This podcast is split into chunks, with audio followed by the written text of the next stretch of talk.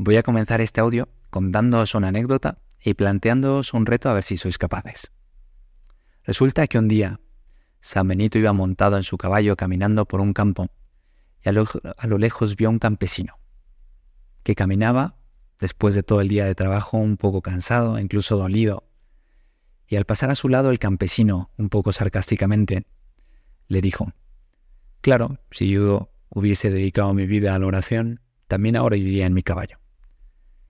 San Benito se apió del caballo y le dijo, Vale, si tú crees que rezar es muy sencillo, te voy a poner un reto.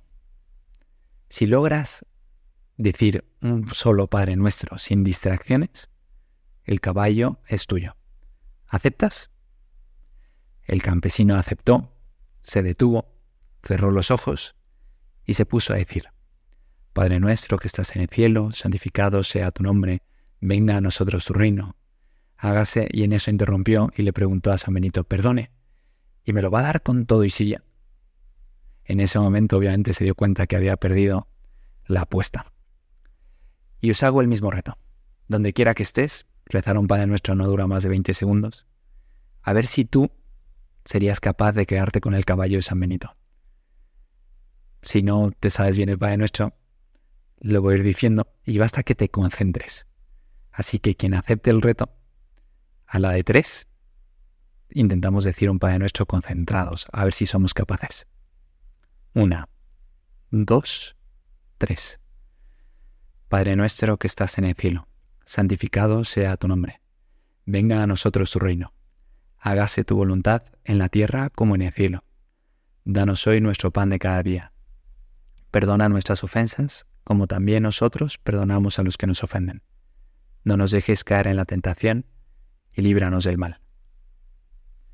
No sé si has sido capaz de quedarte con el caballo de San Benito. Luego podéis enviar vuestras respuestas pero creo que ahora ya has pillado por dónde va este audio. Vamos a hablar sobre la oración. Todo el mundo podríamos decir que rezar a un Padre Nuestro lo hace cualquiera, pero creo que ya vamos viendo que no es así. Y seguramente tú habrás escuchado que rezar es hablar con Dios. ¿Qué significa esto? Pues en primer lugar, que no se trata de hablarle a Dios, es decir, no se trata de hacer un monólogo, una lista de quejas o la carta a los Reyes Magos de peticiones. O sea, que la oración no sea unidireccional, se trata también de escuchar a Dios. Pero ¿cómo escucho a Dios? ¿Dios de verdad habla? ¿Cómo sé que es su voz y no mis rayadas mentales? Hoy se habla muchísimo de hacer la voluntad de Dios, de que hay que cumplirla, pero ¿cómo la vamos a saber si no sabemos escuchar a Dios?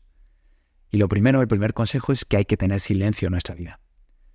Dios sí que habla, pero Dios habla bajito. Dios habla bajo porque quiere respetar nuestra libertad no quiere imponer su voz sobre la nuestra, al menos casi siempre. Cuando hay mucho ruido nos cuesta escuchar, nos cuesta hasta concentrarnos para estudiar y por eso nos vamos a las bibliotecas, por eso si alguien está hablando a nuestro lado nos molesta. Entonces, ¿cuánto más para escuchar a Dios? Y silencio no significa que no hables, no basta eso. Silencio es concentrarte existencialmente, prepararte para escuchar a Dios. Y por eso otros consejos que sumamos a esto es que ojalá elijas un lugar y un momento adecuados para rezar.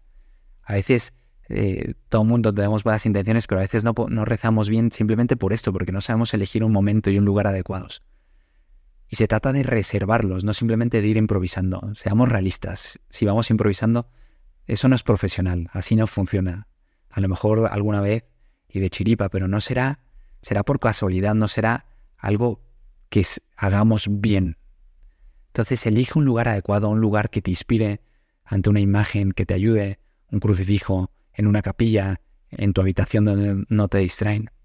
Y un buen momento, ordinariamente ayuda a que sea al inicio del día o al final, antes de comenzar el trajín del día, antes de que comiencen todos los mensajes, antes de que todo el mundo esté esperando nuestras respuestas, o que no sean cosas improvisadas. Entonces ayuda muchísimo un buen lugar un buen momento.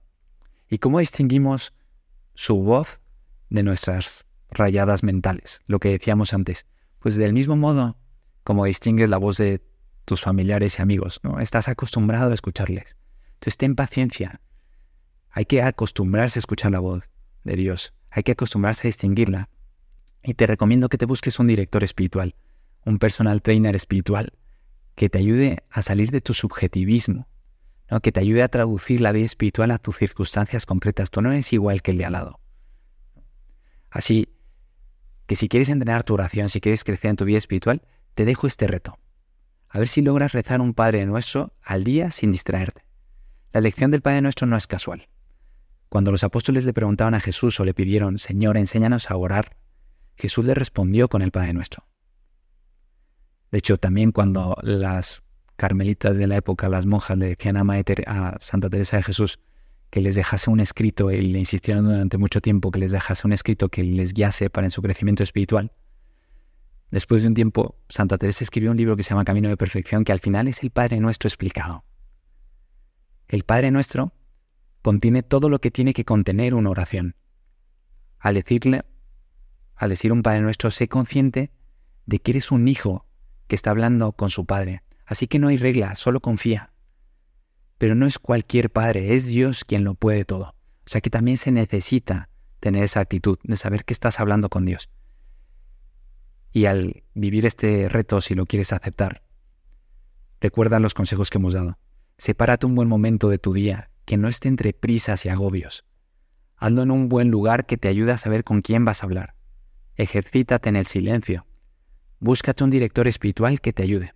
Y suma un consejo más. Ofrécelo. Pide por alguien. Orar cuesta, pero cuando sabemos que de nuestra oración dependen otros, nos da fuerza. Bueno, a ver si aceptas este reto. Rezar al menos un Padre Nuestro concentrado al día. Yo estoy convencido de que sin oración no hay vida espiritual. Y creo que estos consejos pueden ayudarte y espero que así sea. Mucho ánimo y rezo por ti.